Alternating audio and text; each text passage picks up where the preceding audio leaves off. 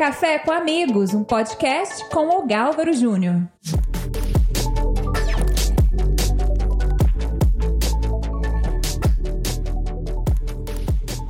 Bom, estamos de volta aqui no nosso podcast. Eu vou começar logo com mais uma participação das nossas redes sociais. É muito bacana essa interatividade aqui, né? Diz assim: como posso garantir que uma queda acentuada naquilo que eu invisto não afete a data planejada da minha aposentadoria?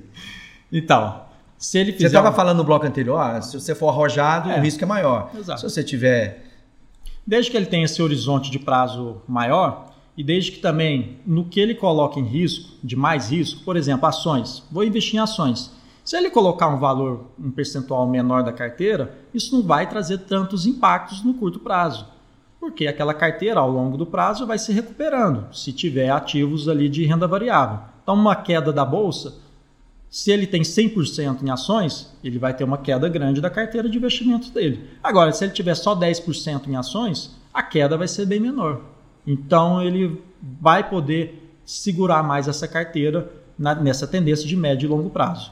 Então, é uma pergunta bastante interessante, porque às vezes o cliente tem um perfil muito agressivo, mas precisa de uma previsibilidade de retorno da carteira dele. Por exemplo, um aposentado tem lá um perfil super agressivo, mas se ele precisa ali daquela regularidade nos investimentos dele, ele não pode correr tanto risco em bolsa, porque ali ele não vai, talvez, resgatar parte dos recursos dele quando a bolsa cair.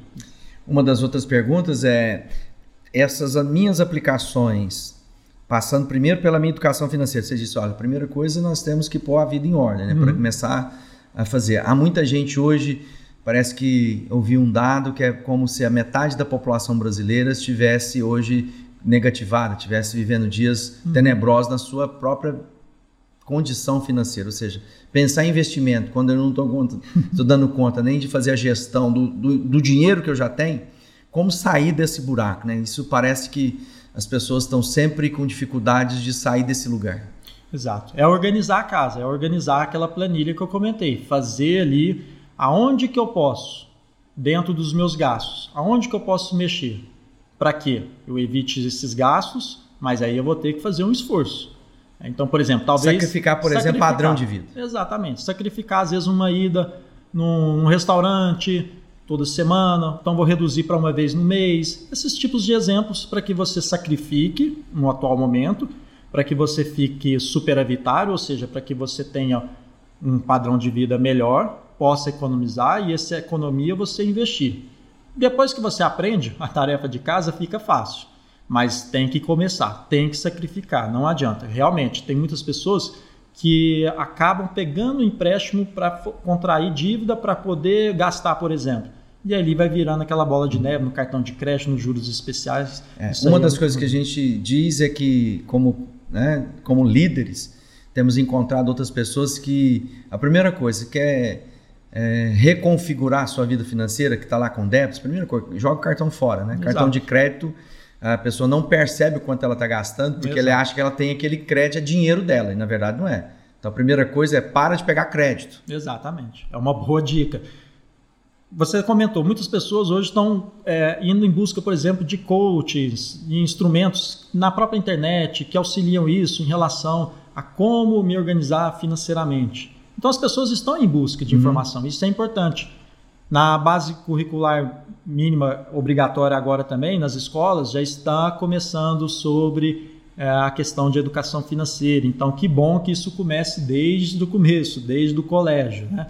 E que isso continue nos, na, na graduação, por exemplo, tantos cursos que poderiam ter curso de educação financeira, uma matéria sobre educação financeira, para que a partir daquele momento que a pessoa está gerando renda, para que ela não, não se perca nessa renda, né? Talvez para as pessoas entenderem é, esse momento, né? é, eu conversando com um senhor já, ele, ele construiu a vida dele com fazenda, e uma vez conversando com ele e falando com ele, né? Se um jovem, se ele fosse dar conselho para um jovem, como ele poderia começar a vida dele, ou se ele tivesse um recurso, que tipo de negócio que ele abriria.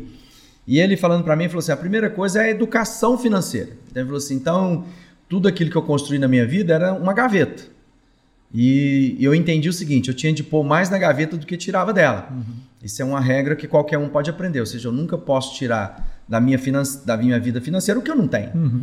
Então, às vezes eu estou tirando, eu estou adquirindo débito, que isso vai criar uma bola e às vezes eu vou começar a perder patrimônio, noite de sono, casamento, família, que a gente tem visto muitas pessoas aí vivendo dias muito ruins Exato. por conta da, do descontrole financeiro. Né? E vamos falar de alguns produtos que talvez as pessoas mais comuns escutam na, no noticiário diário: uhum. dólar e bolsa de valores. Uhum. Então, o dólar subiu, olha, o dólar bate recorde. O que significa isso de fato na vida do dia a dia do investidor? Então, o dólar ele serve também como uma moeda forte e como Ela é uma, uma referência. Isso, e como uma alternativa de aplicação financeira também no mercado internacional. Hoje nós estamos vendo os bancos centrais, que são o, igual hoje a gente tem o Banco Central aqui no Brasil, com a taxa de juros Selic em 6%, tem bancos centrais com taxa de juros negativa. Então, imagina um investidor na Suíça, onde a taxa de juros está meio por cento negativo, aonde que ele vai aplicar? Então, ele tem que buscar alternativas. Uma dessas alternativas é o dólar. Como é que pode ter uma taxa negativa? Ele vai tirar meu dinheiro? Exatamente. Se você aplica nele, ele Se vai... eu deixei meu dinheiro lá no final do ano, vai ter negativo. menos dinheiro? Vai ter menos dinheiro. Isso é surpreendente.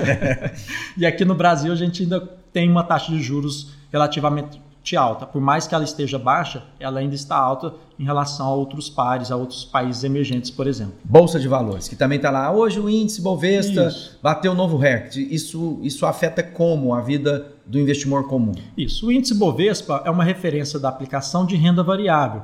O índice Bovespa é composto hoje em torno de 70 empresas de maior porte dentro da bolsa. Cada um tem o seu peso então, quando a bolsa, o índice Bovespa está subindo, quer dizer que na maioria dessas ações elas Essas estão empresas subindo. estão valorizando. Estão valorizando porque tem um apetite do investidor em comprar esses papéis, esperando uma valorização dessas ações. Estou acreditando naquele negócio. Exatamente. Eu, tô, eu, sou sócio da Petrobras. Exatamente. A Petrobras descobriu um novo petróleo, descobriu um novo campo. Então significa que ela vai ter mais oportunidade de negócio, ela vai vender mais, então ela vai ficar mais valorizada. Mais valorizada, exatamente. Hoje a bolsa está em 100 mil pontos, volta disso, está é, tá próximo do seu máximo, que é em torno de 7 mil pontos.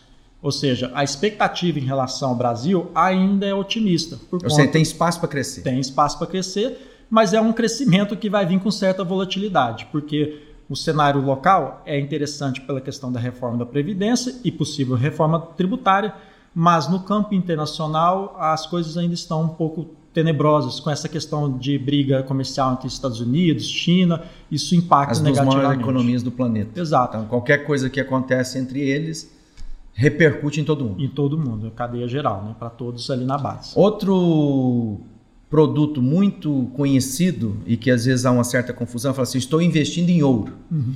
Não é propriamente comprando a barra de ouro. Isso. É eu, não, eu não vou lá comprar e colocar na minha gaveta. Isso, é o mercado financeiro do ouro que você pode adquirir hoje através de fundos que replicam esse índice, índice ou no mercado financeiro comprando a sua cota de ouro. É uma alternativa também de investimento, assim como o dólar, para esses países, por exemplo, que têm juros negativos. E por isso que a gente vê o dólar e o ouro, principalmente, na sua máxima histórica. Então, as alternativas de investimentos estão aí e o investidor, talvez o estrangeiro, está esperando essa turbulência passar para depois voltar, por exemplo, aqui para o Brasil, para aplicar nos juros que são altos e nas ações que tendem a crescer. Mas é um crescimento com uma certa volatilidade. Bom, eu quero agradecer a você, Renato, por esse momento. Eu queria que você deixasse um último conselho para aqueles, aquelas pessoas que já têm uma certa vivência no mundo dos investimentos, entende bem do que nós estamos falando, aquelas pessoas que estão iniciando. Uhum. Qual seria o seu conselho final para elas? Adquirir informações. Acho que isso é o mais importante de tudo. E hoje essas informações estão através dos podcasts, estão através do YouTube, através do site das corretoras, dos bancos, munindo de informações. Só investidor. não dá para acreditar o que vem pelo WhatsApp. Não, não é. Nas redes não. sociais. Está dizendo, ah, eu fiquei sabendo, alguém me mandou. É, não acredite muito ali. Se o, se, se o retorno está alto, é porque Ou seja, o risco eu tenho tá que encontrar, alto. nessa área, área importante, eu tenho que encontrar veículos de confiança. Confiança, exatamente. Sites de confiança em termos de informação, as corretoras, os bancos, enfim, são instrumentos que o investidor hoje tem acesso através da internet. Há 10, 15, 20 anos atrás isso era diferente. Eu queria presentear o Renato e eu queria dizer que está sendo uma alegria ter você com o Café com Amigos, né? Você, ao ouvir esse podcast, também a palestra que foi ministrada no Café com Amigos pode ser recebida. E a nossa equipe aqui, a gente preparou um presente, só uma lembrança para você, né, que é um livro sobre Opa, amigos. né, legal. Um dos meus livretos para que você possa mostrar aí e conhecer um pouco mais dessa dinâmica. Ô, Gal, muito, muito obrigado, obrigado. viu, pela sua participação e continue conosco nos nossos podcasts. A cada semana, um novo assunto sendo conversado e, e debatido aqui na nossa, na nossa bancada. Muito obrigado pela sua audiência e compartilhe com os amigos, conta para todo mundo. Eu tenho certeza que de alguma maneira tudo aquilo que está sendo conversado vai ser útil no seu crescimento pessoal e na sua vida para a sua liderança, seja como trabalhador, como pai de família, ou sobre um grande homem de negócio, nos diversos né, lugares da vida comum. Deus abençoe.